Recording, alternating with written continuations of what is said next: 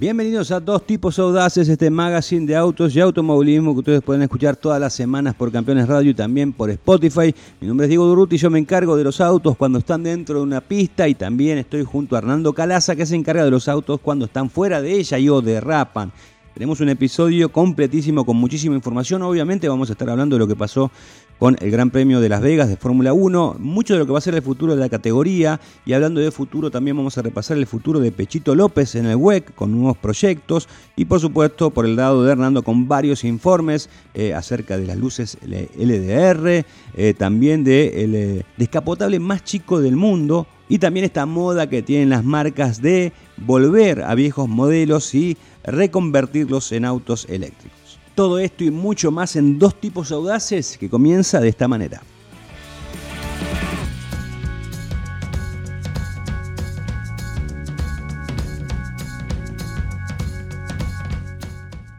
Bueno, digo, y antes de, empezar a hablar de nada, eh, pero de nada, de nada, yo creo que lo primero que tenemos que hablar es eh, del, eh, del, elefante en la habitación, o mejor podríamos decir, de del culete en la Fórmula 1, si te parece mejor decirlo así.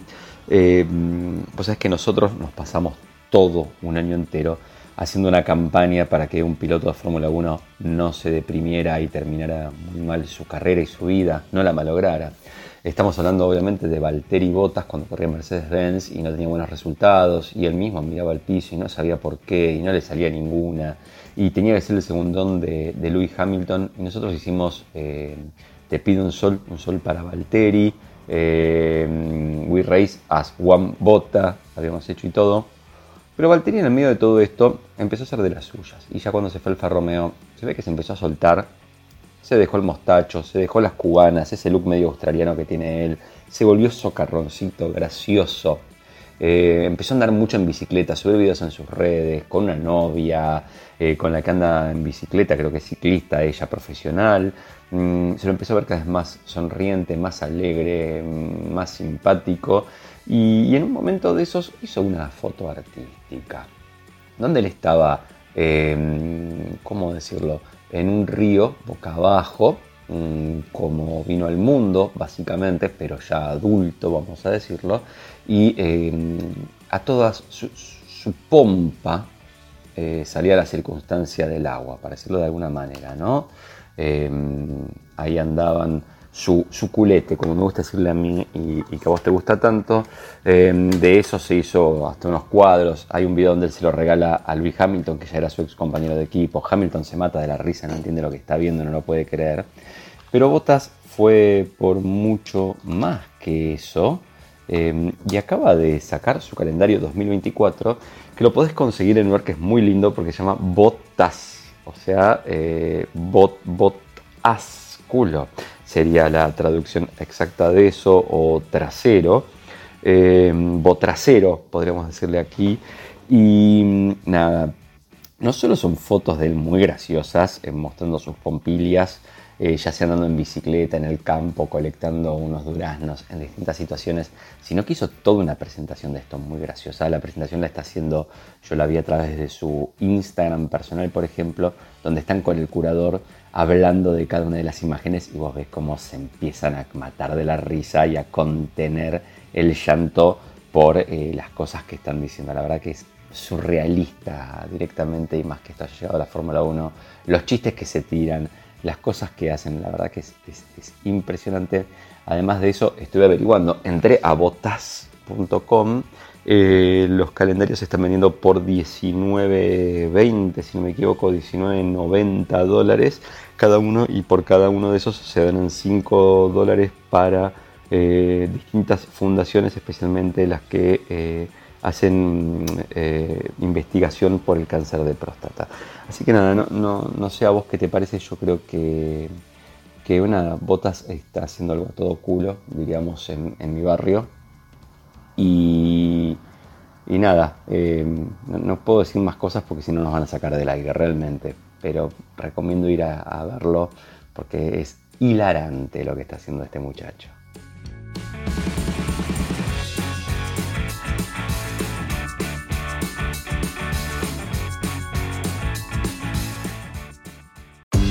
Llegó la nueva generación de Ford Ranger, una pickup conectada, con nuevo motor V6 y pantallas de 12 y 12,4 pulgadas. Solamente una pickup raza fuerte puede enfrentar lo imposible. Ford Ranger, nueva generación. Que venga lo imposible.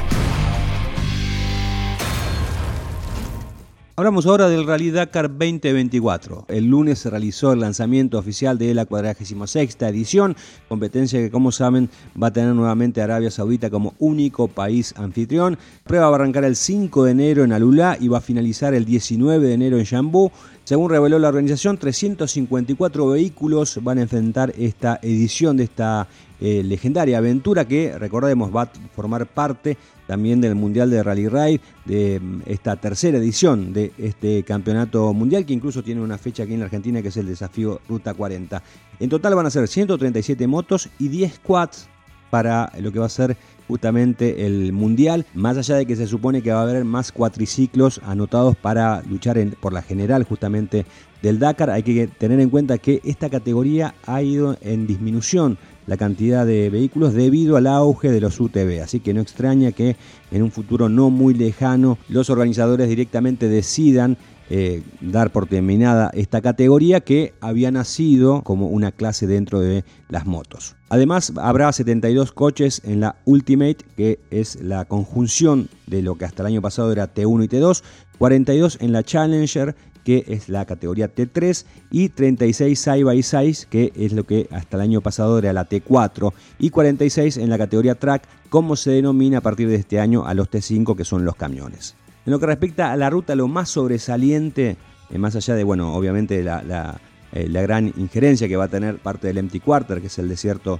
eh, más extenso del mundo, va a ocurrir en la sexta jornada, el día previo, la jornada previa a lo que va a ser el día de descanso en Riyadh.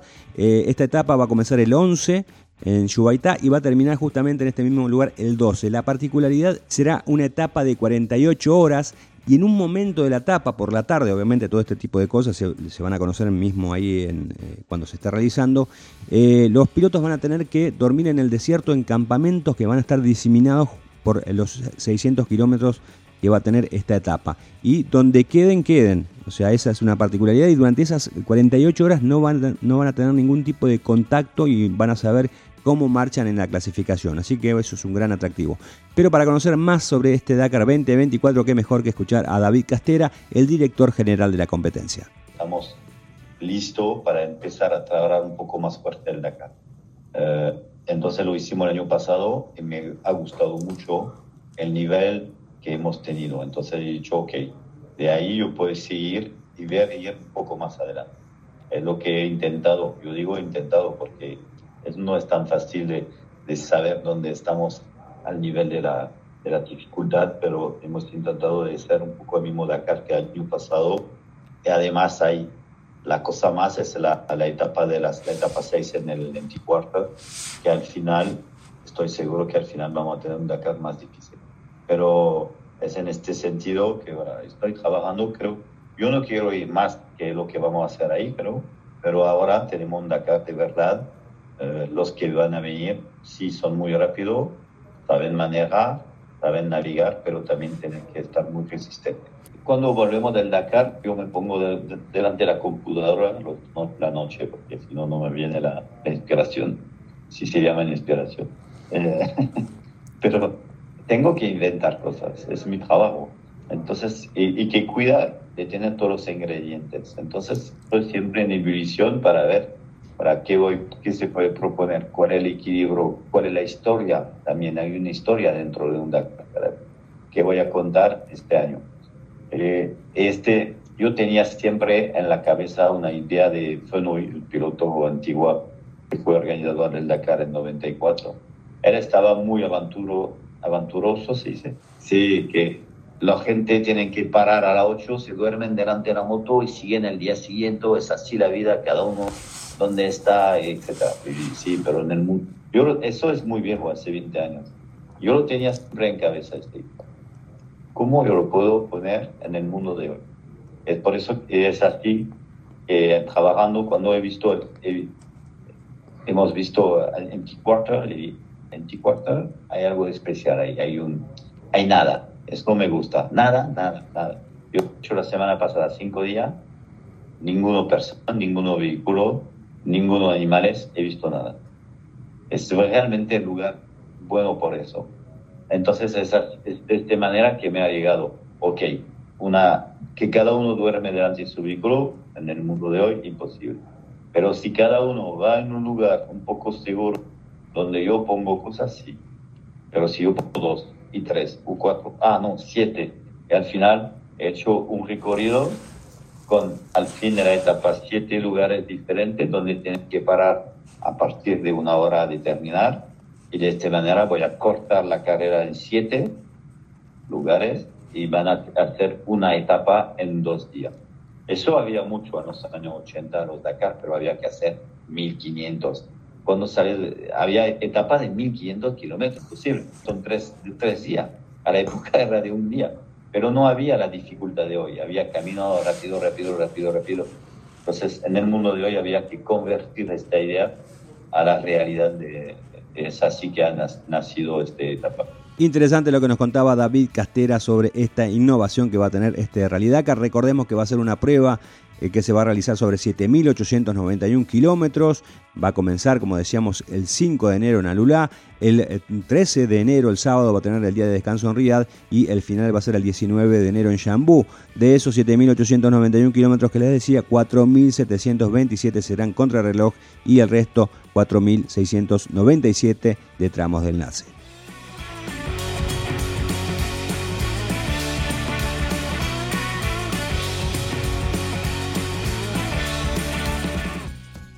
¿Tenés un Volkswagen y no recordás qué presión llevan los neumáticos? ¿No sabés qué significa una luz en tu tablero? Despreocupate. Todo lo que necesitas saber acerca de tu Volkswagen tiene una respuesta. Descarga la app MiBW y preguntale al asistente virtual lo que quieras. App MiBW, la forma más rápida de conocer todo sobre tu BW. Conoce más en volkswagen.com.ar. Diego, vamos a entrar con un tema eh, que para mí es muy importante y tiene que ver con la seguridad vial y las DRL o las Daytime Running Lights, que en español significa luces de conducción diurna. Suelen ser esas franjas LED que están puestas en los faros de los autos hoy, que además de tirar facha, em, sirven para que sean vistos. No siempre son, están ahí y no siempre son por LED. Hay muchos autos que las tienen, por ejemplo, en el lugar donde van los rompeñieblas y pueden prender una luz con menor intensidad que es esta y luego sí la del rompeñieblas si lo necesitaras.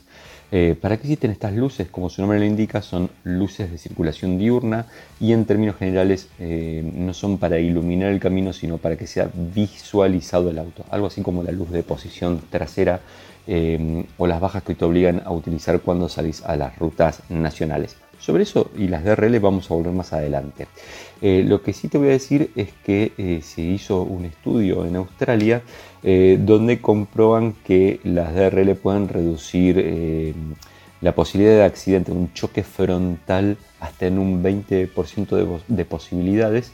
Em, durante el día a pleno sol solamente un 7,6%, pero ven que en el momento de el amanecer o del anochecer, que es cuando la condición de iluminación cambia mucho, estas luces hacen una diferencia muy grande que puede llegar hasta el 23,8% de disminución de accidentes. Obviamente esto lo hacen comprobando accidentes donde, eh, de choque frontal, donde los autos las poseían, las tenían puestas o no. Eh, sobre esto yo creo que es muy importante, vamos a dejar algo claro, en Argentina desde finales de 2017 eh, es obligatorio contar con este tipo de luces. Eh, normalmente se encienden con el auto, o sea, vos no tenés que prender nada, es como que tac, prendes el auto y se prenden esas luces. Em, pero acá se genera, para mí existe alguna discusión. ¿Y por qué? Porque, por ejemplo, em, hay muchos casos como en taxis, que uno ve que van con las luces, antes eran las de posición, ahora van con las DRL prendidas de noche para que se vea mejor el cartel de si está libre o no el auto. O vemos a mucha gente de estos clásicos que usaban las de posición más los rompenieblas y hoy usan las DRL que delinean un faro más bonito y prenden los rompenieblas eh, en la búsqueda de, em, yo creo que de demostrarle al mundo que no saben cómo es la ley de tránsito o que no saben manejar bien, pero yo creo que ellos le están demostrando al mundo que su auto es más bonito y que anda más rápido que el que los demás. Así como el caliper rojo te reduciría 5 metros la distancia de frenado, aparentemente usar los rompeñeblas solos te aumentaría 5 caballos la potencia. Eso es lo que están barajando algunas nuevas teorías que todavía eh, no se comprobaron ni se comprobarán jamás. Em, pero puntualmente ahora hablando en serio, eh, las luces bajas están para algo. Cuando el sol baja realmente y hay que prender las luces, alguna gente me ha dicho, pero escúchame, yo ando y mi auto tiene abajo el Cronos, usa las mismas luces para DRL que para rompeñolas. Sí, está perfecto. cuando la luz baja, vos prendes las bajas, las dejas prendiditas y circulas con eso. Con eso vas a garantizar varias cosas. Primero, la iluminación correcta del camino. Segundo, ser visto mejor en el camino que solamente con las DRL, especialmente por ejemplo en ciudad, cuando llegas a una boca calle, que ves que se aproximan las luces desde el otro lado. Y por último, eh, además de todo eso, no vas a encandilar, porque si tienes luces bajas en regla como tienen que ser, si el auto levantó baja no encandila el otro. En cambio, algún rompeñola que ya le agregamos una luz azul y alguna cosita más, podría encandilar y eso puede tener un accidente, o sea, causando todo lo contrario de lo que debería estar sucediendo, que es mejorar la visibilidad. Así que nada, em, además, bueno, es por ley, hay que prender las luces bajas. Por último, una aclaración más que me queda y tiene que ver con el uso de las DRL en ruta.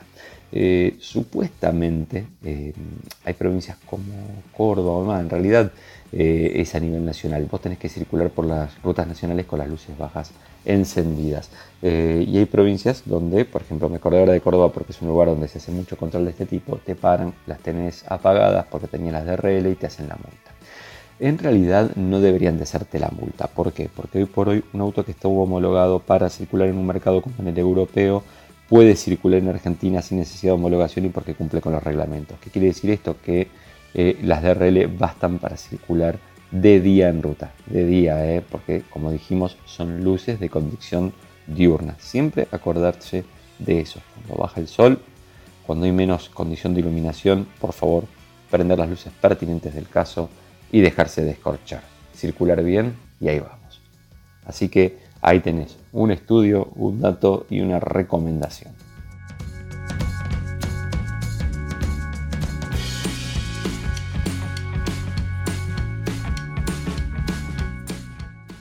Y hablamos ahora de José María López y su futuro deportivo en el Mundial de Resistencia. Como suele suceder habitualmente, una vez que terminan todos los campeonatos mundiales, Toyota Gazoo Racing eh, anuncia cuál va a ser su programa deportivo para la siguiente temporada. Y en este caso se confirmó algo que se venía rumoreando, que es la salida de Pechito López del programa de Hipercar del Toyota Gazoo Racing, el puesto justamente del cordobés en el prototipo número 7 que compartía con el inglés Mike Conway y el japonés Kamui Kobayashi será para el piloto neerlandés Nick Debris, algo que ya se venía rumoreando desde el año pasado, bueno, finalmente se ha concretado. Sin embargo, esto no significa que José María López se vaya totalmente de Toyota, porque va a continuar ligado a la marca a través de su participación en la categoría LMGT3, que va a ser una categoría que va a debutar justamente en 2024, que será la segunda en importancia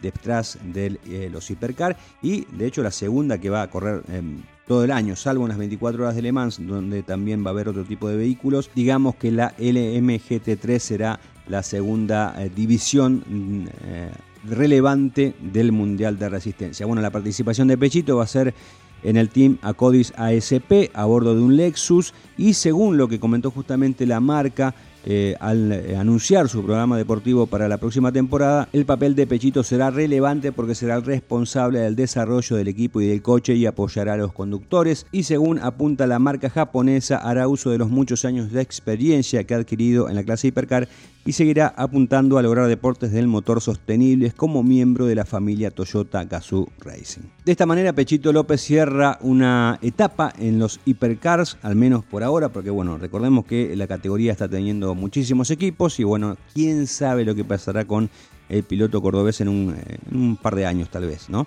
Pero bueno, al margen de eso, eh, con Toyota logró las 24 horas de Le Mans la victoria, también eh, consiguió dos títulos junto a Conway y Kobayashi, así que el balance final de la incursión de, Pechito en el WEC en la categoría mayor obviamente es altamente positivo y ahora inicia una nueva etapa, un nuevo desafío en esta nueva categoría que se llama LMGT3, donde, repito, va a estar corriendo con un eh, Lexus del equipo Acodis ASP.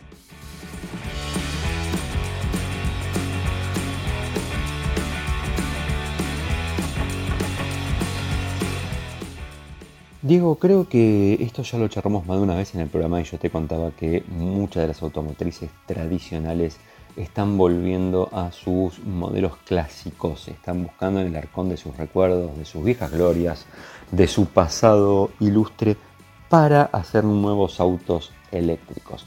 Esta combinación de lo retro y de lo nuevo que para mí tiene mucho que ver con salir a marcar la cancha a las nuevas marcas de autos eléctricos que aparecieron ahora, especialmente en último tiempo y más que nada de China, mostrándoles que ellos tienen una tradición haciendo autos que saben lo que están haciendo y que tienen un legado para eso que marca porque son mejores o van a ser superiores. Una marca que se tomó esto muy, pero muy a pecho para mí es Renault. Fíjate que ellos arrancaron con el Twizy, con el Zoe, con autitos como un poquito más modernos, distintos, que jugaban por otro lado y de golpe han cambiado fuertemente su estrategia. Sabemos que se viene el nuevo Renault 5 que va a ser eléctrico, con un diseño inspirado en el original. Eh, y también ya estuvieron mostrando un nuevo Renault 4 que va a apuntar a un ámbito más de SUVs o de eh, aventureros, eh, también 100% eléctricos. Y en toda esta melange no podía faltar un City Car low cost para tener en oferta, por lo menos allá en Europa, y se está hablando de eh, regreso del Twingo. Y cuando digo se está hablando, están las fotos y ya presentaron un concept de ese vehiculito que está pautado para llegar entre 2025 y 2027 reemplazando al modelo actual. ¿Qué es lo que tiene tan pero tan interesante este Twingo que te lo estoy mencionando y por qué hice tanto énfasis en eh, hablar de los retro? Sí, Twingo es un auto que se sigue fabricando al día de hoy en su tercera generación, porque Renault lo que hizo fue volver al diseño del original. El concept que acaban de presentar es un autito que es como era el original, un monovolumen muy pequeñito City Car con el capó y el parabrisas en línea, plana, eh, con los farolitos, ¿te acuerdas como eran truncos del original pero ahora marcados por LED? En este caso superficies muy lisas en los costados, quizás un poquito más musculositas que lo que recordamos del tunguito original, pero con elementos como la manija de puerta hecha con un círculo. Te acuerdas esa moldura que tiene el Twingo, si la ves, la vas a reconocer inmediatamente y vas a decir, claro, esto es Twingo, papá. Y, atrás donde el Twinguito tenía como un salto, ¿te acuerdas que la luneta del Twingo original está puesta como, como separada del auto? No sé cómo explicarlo, como en un marco aparte. Acá se hizo algo parecido y se le puso un marco grisado. Las luces también siguen el, el estilo de las originales, el formato, pero con un arco LED están hechas.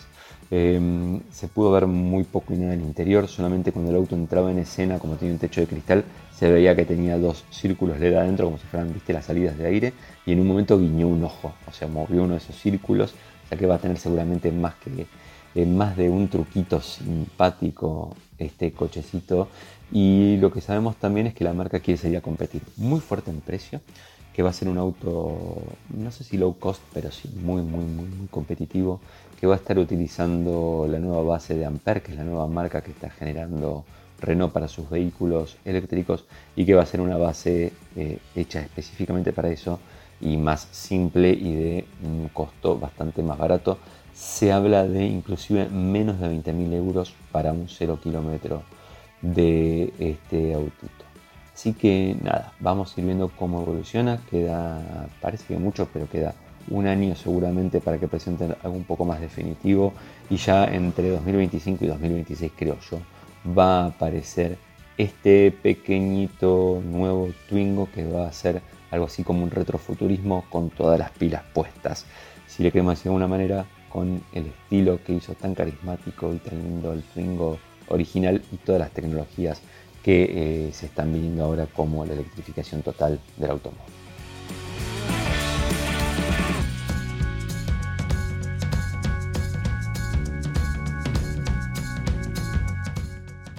Recién hablábamos de la política deportiva de Toyota para la próxima temporada, haciendo referencia un poco al WEC y a la actualidad de Pechito López, que va a estar corriendo en otra categoría y no sobre los hipercar. Y bueno, justamente en, dentro del anuncio que hizo Toyota también se habló del Mundial de Rally y una gran noticia que nadie, pero nadie se esperaba, está relacionada con el finlandés Kalle Rovanpera, el bicampeón de la categoría, el joven bicampeón que tiene justamente el WRC de la mano de Toyota. Recordemos que el año pasado, en 2022, logró por primera vez el título con 22 años, convirtiéndose en el piloto más joven eh, en la historia del automovilismo en lograr un título mundial. Repitió este año después de una excelente temporada. Y la novedad tiene que ver con su decisión de correr en 2024, pero en un programa reducido de carreras. Eh, aludió a que hace 15 años que está compitiendo y que necesita un poco de descanso como para recargar pilas y volver con todo en 2025 para tratar de extender su reinado dentro del WRC. Obviamente es una noticia de relevancia porque estamos hablando que el campeón vigente va a estar solamente en la mitad de las competencias. Eh, justamente Toyota va a poner tres autos en pista, la tercera unidad se alternarán eh, Kalle Robampera y también el francés Sebastián Ogier, que es el otro piloto que desde hace unos años también está corriendo parcialmente dentro del Mundial de Rally. Y eh, los dos eh, pilotos que van a estar todo el año van a ser el galés Elfin Evans, quien de esta manera va a tener la gran chance que se le viene escapando en los últimos años un poco pacado tanto por lo de Robampera como por lo de Ogier, que es luchar de lleno por el título mundial. Así que es una gran oportunidad que el galés debería aprovechar. Y el otro Toyota va a estar en manos de Takamoto Katsuta, quien ya ha venido participando en diferentes carreras del WRC con muy buenos resultados parciales.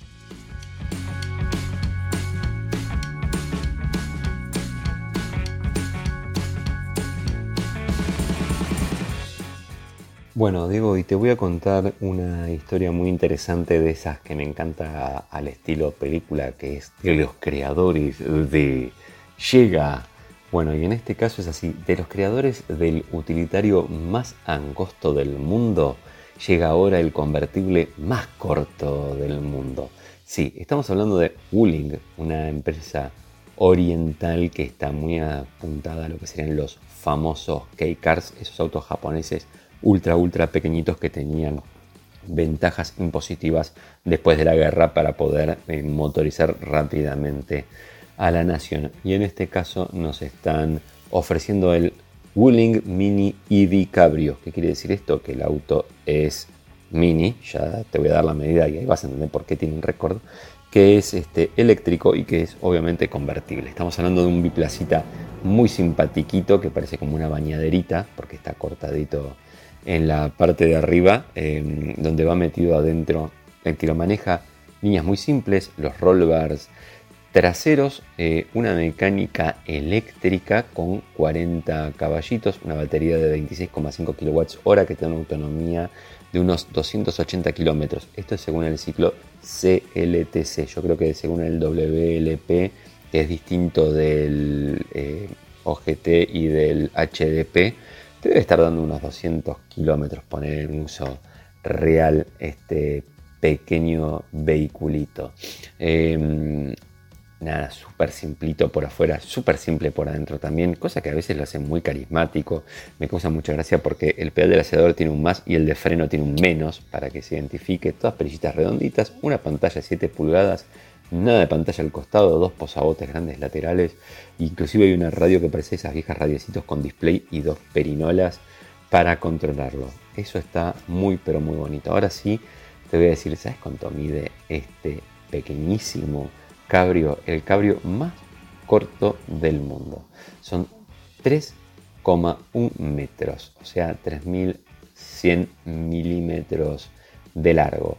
Eh, para que te hagas una idea, yo creo que un sandero mide alrededor de este, 4 metros. Y a ver, estoy tratando de buscar, mira, en el catálogo de Autocosmos, algunos de los autos más chiquititos que se ven en Argentina. Pero un Smart es un poco más largo que eso, inclusive para que te hagas una idea. Ahora te voy a dar la medida y lo vamos a comparar. Y ahí va, un Smart eh, Cabrio mide menos, en realidad mide 2600 95 milímetros de largo contra los 3100 del autito que te acabo de mencionar, pero con una salvedad.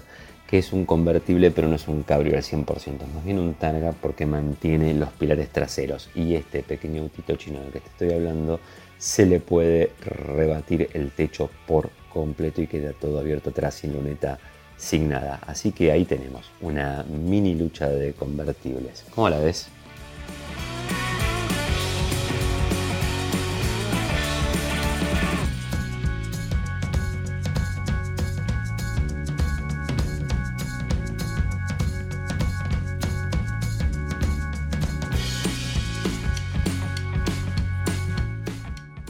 Y ahora hablamos de la Fórmula 1. Eh, para más adelante vamos a hablar del Gran Premio de Las Vegas, obviamente, y también de algo que va a pasar en 2026 con respecto a los autos. Esto que les voy a comentar tiene que ver justamente con la temporada 2026, pero está relacionado con un anuncio realizado por una marca, nada más y nada menos que General Motors, que confirmó que está inscripta como motorista de la Fórmula 1 a partir de la temporada 2026. Recordemos que lo que es el aspecto técnico de las unidades de potencia que se utilizarán en 2026 todavía no está definido del todo, pero creo que más allá de eh, de, esta inclusión de, General Motors como motorista, eh, me parece que hay un trasfondo con respecto a esto. Eh, obviamente General Motors, una vez que esté definido justamente el tema del reglamento técnico, seguramente va a comenzar a trabajar en su propio motor y demás.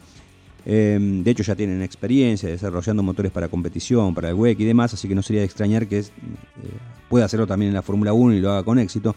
Sino me parece a mí que eh, este anuncio está muy estrechamente vinculado con lo que es el, proyecto de Michael Andretti de incorporarse a la categoría con su propio equipo. Recordemos que esto lo venimos hablando eh, desde hace mucho tiempo aquí en Dos Tipos Audaces, mm, prácticamente todas las semanas hablamos de cómo viene este proyecto. Michael Andretti ya tiene el ok de la Federación Internacional del Automóvil para presentarse como equipo nuevo. No se sabe cuándo, pero bueno, la idea obviamente es eh, tener su propia escudería, no adquirir una escudería como están eh, o, les gustaría justamente a los dueños de, equipos eh, que están corriendo actualmente, sino con una estructura totalmente nueva, una estructura estadounidense que de hecho tiene el apoyo de General Motors a través de Cadillac dicen que se llamaría Cadillac Racing, ¿no? Y ahí está creo que uno de los eh, de las bases justamente para que General Motors eh, decida ahora anunciar que está inscrito como motorista. Creo que esto es como que le da el, definitivo respaldo a ese proyecto, eh, un proyecto que todavía la Fórmula 1 y, los equipos tienen que darle el ok, hasta que no se le dé el ok, lo de Michael Andretti todavía es una intención muy bien encaminada, pero la realidad es que eh, tanto la propia categoría como los equipos tienen que dar eh, su aprobación. ¿no? Me parece que lo de General Motors, más que nada, es como para decirles eh, a la Fórmula 1 y a los equipos, esto es realmente serio, queremos estar en la Fórmula 1, queremos acompañar a Michael Andretti, denos su aprobación para iniciar, digamos, este camino en la, la, máxima categoría que terminaría, ¿no? O, tendría una nueva etapa, por así decirlo, a partir de 2026 con un motor totalmente desarrollado por General Motors.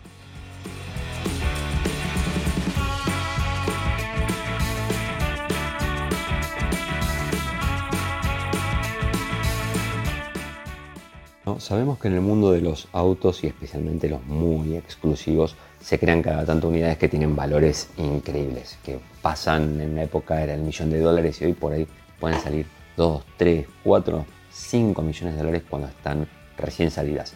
Ferrari, por ejemplo, suele hacer eh, sus autos aniversario, vamos a decir de alguna manera, por ejemplo, la F40, la F50, la Enzo, la, la Ferrari, que son unidades increíbles y que además tienen una producción súper, ultra limitada y acotada de unidades con precios estratosféricos y que además una vez que se terminan de vender esas unidades se eleva rápidamente porque el que quiera conseguir una, bueno, va a ver cómo lo logra hacer eso.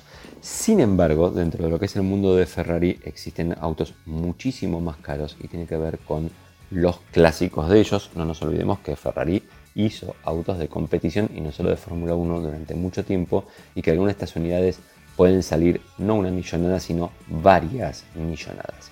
Puntualmente uno que siempre está en los titulares es la 250 GTO y de una de estas vamos a hablar porque se acaba de subastar por un precio que se te van a caer los pantalones cuando te lo diga. Pero antes de eso, déjame que te venda y te diga lo que tiene de interesante. Primero y ante todo, esta es una 250 mm, GTO tipo 1962, se fabrican nada más que 34 unidades. Esta es la única con un V12 de 4 litros, normalmente tenía un V12 de 3 litros con 300 caballos, el de esta era de 390. Esta unidad Compitió en varias carreras de resistencia, quedó segunda en los 1000 kilómetros de Nürburgring, abandonó cuando corrió en las 24 horas de Le Mans y cuando terminó su carrera como vehículo de competición volvió a tener un V12 de 3 litros.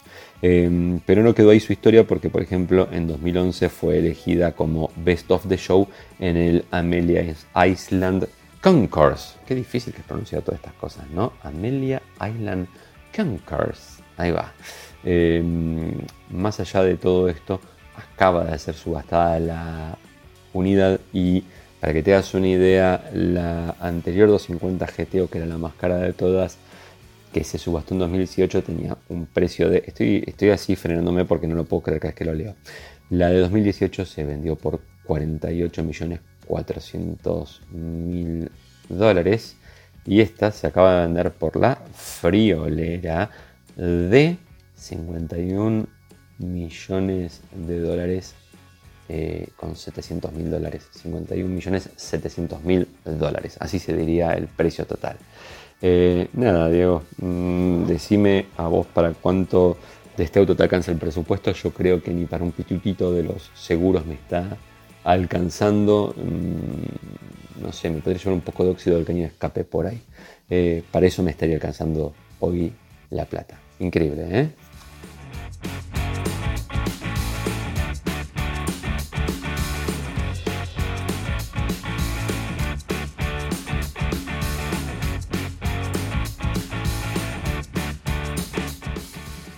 Honda Motor de Argentina. 45 años poniendo en marcha los sueños de los argentinos. Y como saben, la Fórmula 1 se prepara para una transformación épica en la temporada 2026 con una nueva normativa técnica que dará vida a una generación completamente renovada de autos. Aunque todavía faltan un par de años para el debut en la pista de los nuevos monoplazas, ya se revelaron algunos detalles sobre el futuro de estos bólidos que van a ser más livianos, más pequeños y con innovaciones que prometen cambiar realmente el juego y dar mucho más espectáculo.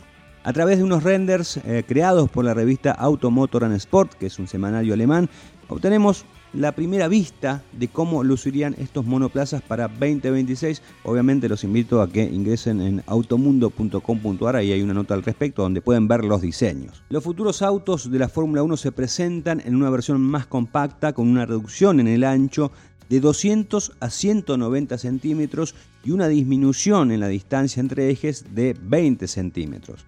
Además, las llantas van a pasar de 18 a 16 pulgadas, reduciendo el ancho de los neumáticos en un 10%.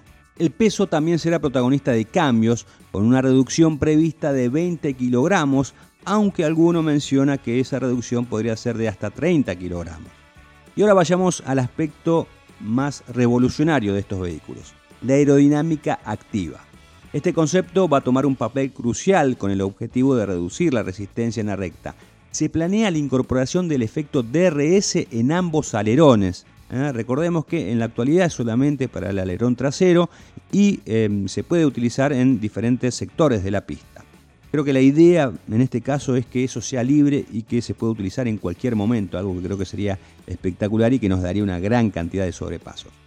Hay que recordar que en la Fórmula 1 de 2026 el 50% de la propulsión provendrá de energía eléctrica. Esto implica modificaciones significativas en el chasis para garantizar una recuperación de energía eficiente con la batería contribuyendo con 475 caballos. A pesar de todas estas innovaciones surge la incógnita sobre la posible disminución de la velocidad en comparación con los coches actuales aunque se estima que la reducción podría ser entre 3 y 4 segundos, hay personas que son un poco más optimistas y afirman que eh, el aumento de tiempo por vuelta sería del promedio inferior a un segundo. Sin duda se trata de muchos cambios que beneficiarán obviamente a la categoría, al menos es lo que uno supone.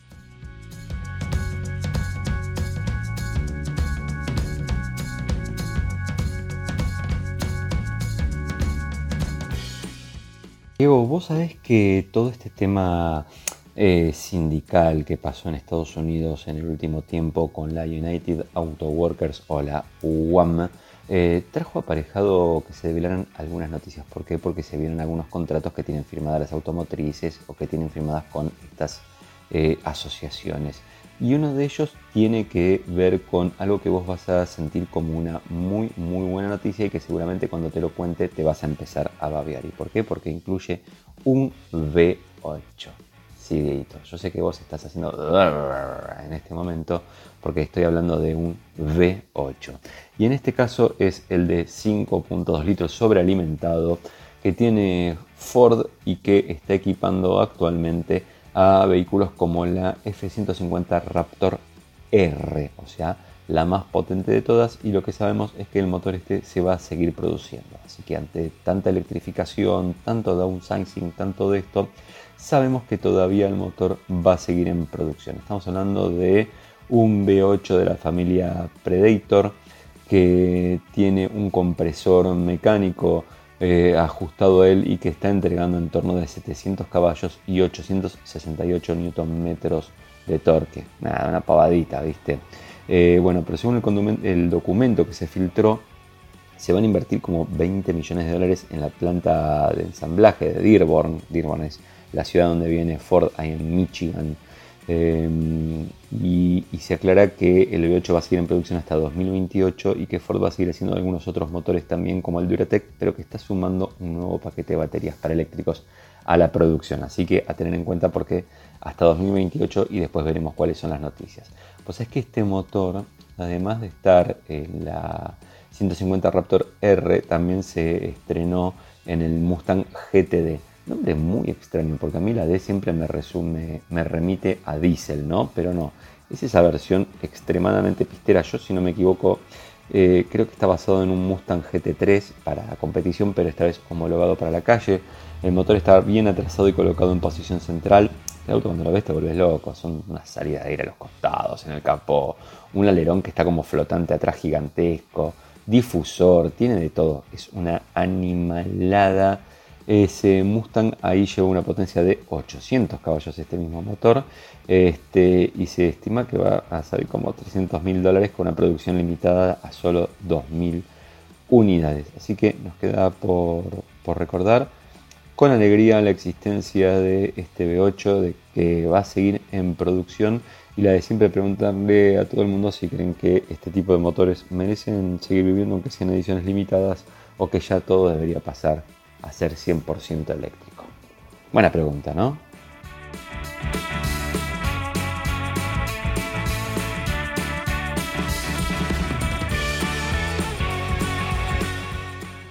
Y llegó el momento de hablar de este Gran Premio de Las Vegas de la Fórmula 1, una carrera muy esperada, la tercera carrera en el territorio estadounidense, muchísimas expectativas por eh, correr en la ciudad del pecado, de la cual ya hablamos eh, en el episodio pasado de Dos Tipos Audaces. Eh, una carrera que le trae muchos recuerdos a los argentinos, porque recordemos que ahí cuando la categoría visitó el estacionamiento del Caesar Palace en 1981, básicamente, también corrió en 1982, pero bueno, en el 81 eh, ahí los argentinos estábamos mirando a ver qué pasaba con el Lole Reutemann y con la gran posibilidad de consagrarse campeón de la categoría. Bueno, finalmente no sucedió, el título quedó para Nelson Piquet.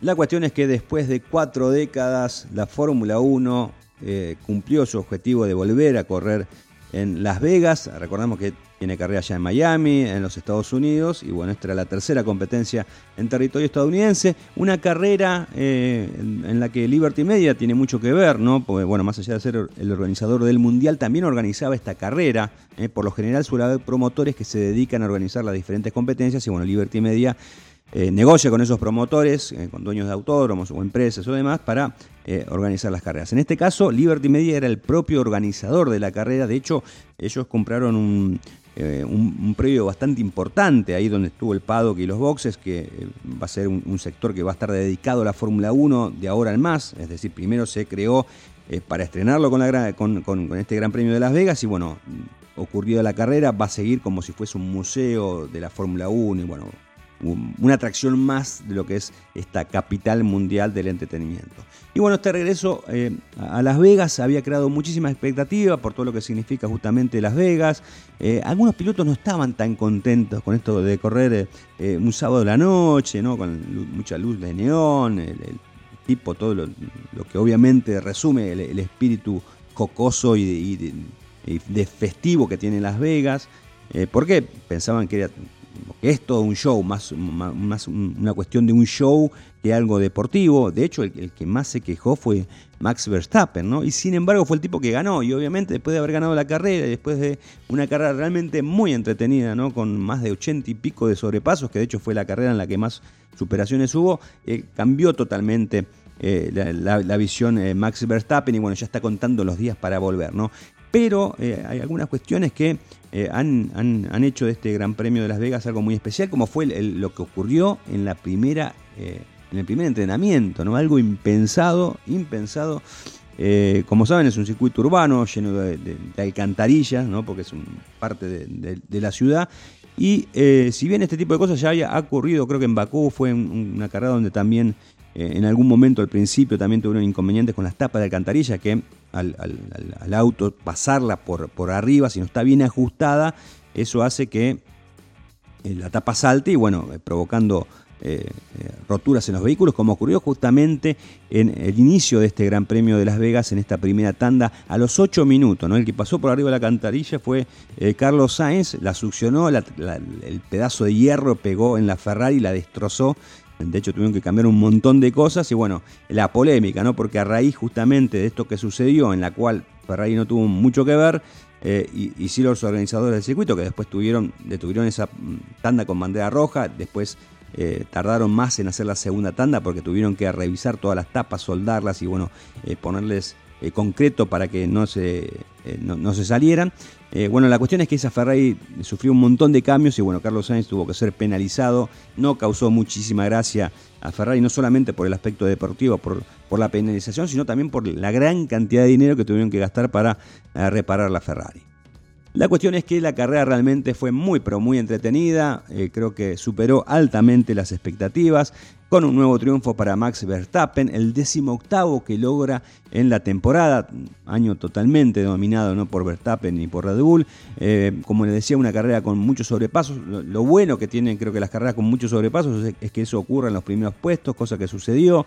Ferrari que nuevamente ve desperdiciada una oportunidad justamente de eh, lograr un triunfo, porque bueno, Leclerc largó desde la pole position, finalmente terminó segundo, superando ahí sobre la línea en la, última curva a Chico Pérez e impidiendo al piloto monegasco de que Red lograra un nuevo doblete, pero bueno, esto creo que es eh, también las consecuencias de estar luchando contra eh, uno de los equipos mejores equipos del último lustro seguro con un auto, ¿no? que ha sido notable, que en manos de, eh, de Max Verstappen es insuperable, ¿no? y son esas oportunidades que rara vez suceden, que han sucedido este año, ¿no? muy pocas veces el equipo austríaco o el piloto neerlandés han estado eh, complicados, eh, ¿no? Como para hacer presumir que no iban a ganar una carrera. En este caso, bueno, fue todo muy sencillo para Max Verstappen, propio por el, por el excelente vehículo que tiene. Bueno, logrando este triunfo, el decimoctavo, como les decías, el número 53 en su campaña deportiva y ya quedando, empatando justamente con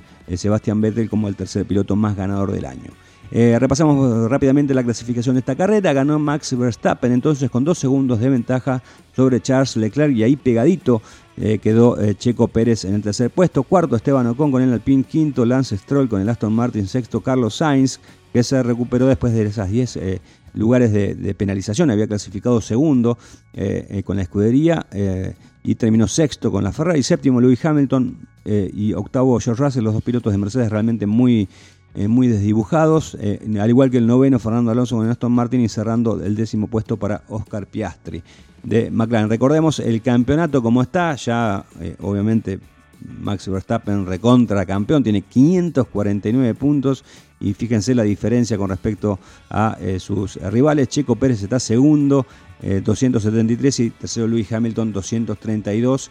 En cuanto a, la Copa de Constructores, también Red Bull 822 puntos, segundo Mercedes 392, tercero Ferrari con 388. La gran cantidad de puntos también hace, hay que tener en cuenta, ¿no? la gran cantidad de carreras, ¿no? logrando este año ser, el récord en cuanto a grandes premios con 23. Así que pasó este gran premio de Las Vegas, realmente creo que más allá del incidente que ha tenido en, la primera parte de la práctica, eh, algo que no debería pasar en la Fórmula 1, pero sucedió, ¿no? Y bueno, es la primera carrera, alguna, algunos errores pueden llegar a suceder. Ahora, obviamente, eh, la Fórmula 1 tiene que poner cash porque hay varias demandas de gente que cumplió las entradas para tener una jornada del, jueves con los dos entrenamientos, vio solamente 8 de 1. Así que ahí, más allá del voucher ese de 200 dólares que le, pusieron para eh, como compensación, varios juicios va a tener que enfrentar eh, la Fórmula 1.